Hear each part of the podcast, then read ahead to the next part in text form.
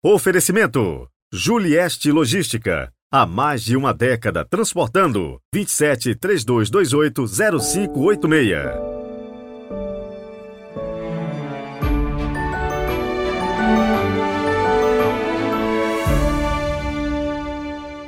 Olá, sejam muito bem-vindos ao quinto domingo do Tempo Comum, 5 de fevereiro de 2023. E mais um pensamento do Papa São João 23 que nos inspira bastante. Ele diz o seguinte: Só por hoje farei uma coisa de que não gosto, e se for ofendido nos meus sentimentos, procurarei que ninguém o saiba. Rezemos.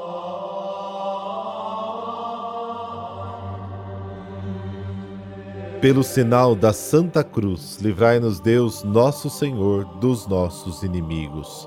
Velai, ó Deus, sobre a vossa família com incansável amor.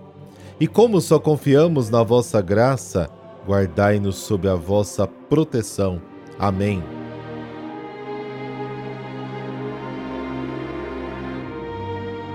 Mateus capítulo 5, versículos de 13 a 16. O Senhor esteja convosco, Ele está no meio de nós. Proclamação do Evangelho de Jesus Cristo segundo Mateus. Glória a vós, Senhor. Naquele tempo disse Jesus a seus discípulos: Vós sois o sal da terra. Ora, se o sal se tornar insosso, com que salgaremos? Ele não servirá para mais nada, senão para ser jogado fora e ser pisado pelos homens. Vós sois a luz do mundo. Não pode ficar escondida uma cidade construída sobre o um monte. Ninguém acende uma lâmpada e a coloca debaixo de uma vasilha, mas sim num candeeiro, onde brilha para todos que estão em casa. Assim também, brilhe a vossa luz diante dos homens, para que vejam as vossas boas obras e louvem o vosso Pai que está nos céus. Palavra da salvação. Glória a vós, Senhor.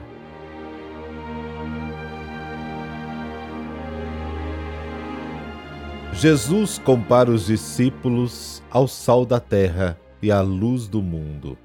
Eles trazem felicidade ao mundo, transfiguram a vida e dão sabor a cada realidade humana. Se falharem, não podem ser substituídos por ninguém. Devem ser testemunhas transparentes da luz de Cristo que trazem dentro de si, para que todos, dentro e fora da igreja, vejam as suas boas obras e glorifiquem o seu Pai que está nos céus. O discurso na segunda pessoa, tu, liga o texto à nona bem-aventurança, mas também a todo o discurso posterior, que volta ao estilo impessoal e diálogo somente a partir do capítulo 7, versículo 21 seguintes. Com isto, de certa forma, se diz que a comunidade perseguida e ultrajada é particularmente adequada para ser o sal da terra e a luz do mundo. No entanto, o versículo 16 se refere ao sal e à luz para as boas obras de todos os tipos. O poder do sal é múltiplo, tempera, purifica, protege contra a podridão. No Antigo Testamento era usado para o sacrifício. De acordo com Levíticos, capítulo 2, versículo 13, está prescrito que em todo sacrifício de oblação seja oferecido o sal. No mundo grego, o sal simbolizava a hospitalidade.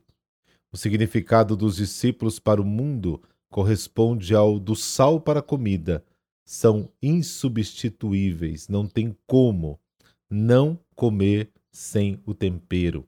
Mas a ênfase não está neste ponto, mas na possibilidade de falha.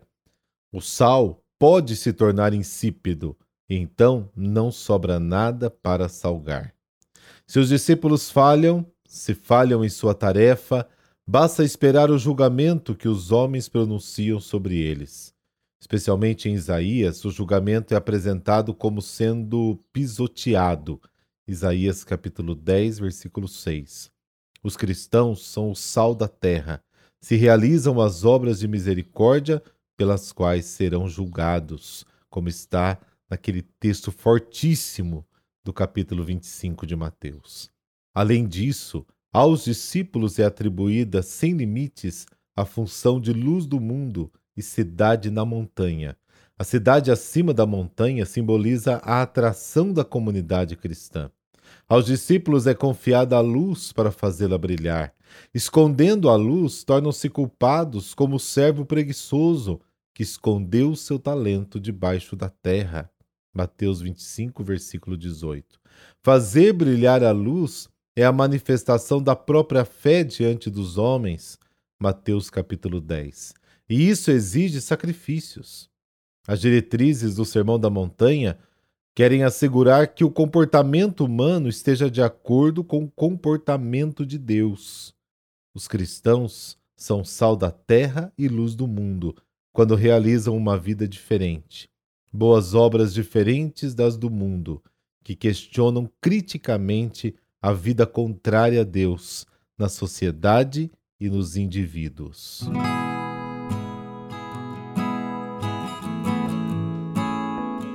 Hoje a igreja celebra Santa Águeda ou Santa Ágata. Ela é protetora e intercessora dos, da mastologia né, e das pacientes que sofrem de câncer de mama. Águeda nasceu em Catânia, na ilha da Sicília, na Itália, aproximadamente no ano de 230. De família nobre e rica, era bonita, inteligente e muito religiosa. Por isso consagrou a Deus a sua virgindade. Contudo, um homem poderoso da cidade a pediu em casamento. Sendo recusado, ela foi então denunciada como cristã, numa época em que o imperador romano Décio perseguia cruelmente a igreja. Ágata foi presa e humilhada durante o processo de condenação. O governador de Catânia entregou a uma mulher de má vida na tentativa de corrompê-la. Isto não funcionou. Então ela foi esbofeteada e chicoteada. Nua, foi arrastada sobre sacos de vasos e brasas. Cortaram-lhe os seios. A esta brutalidade disse Ágata ao juiz: Não te envergonhas de mutilar na mulher o que tua mãe te ofereceu para amamentar?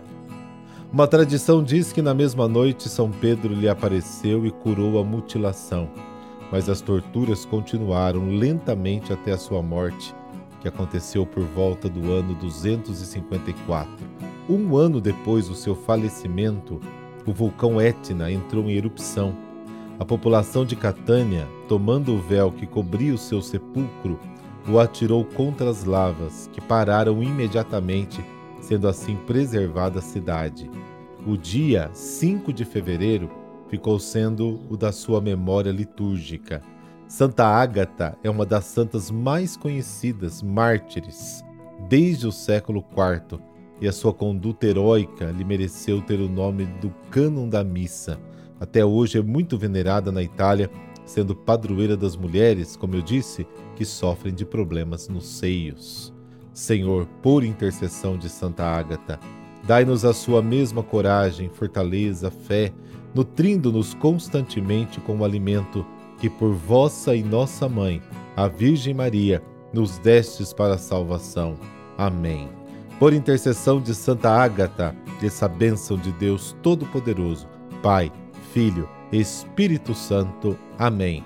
Excelente domingo aí para você. Descansa, mas também tira um tempinho para missa. Até amanhã.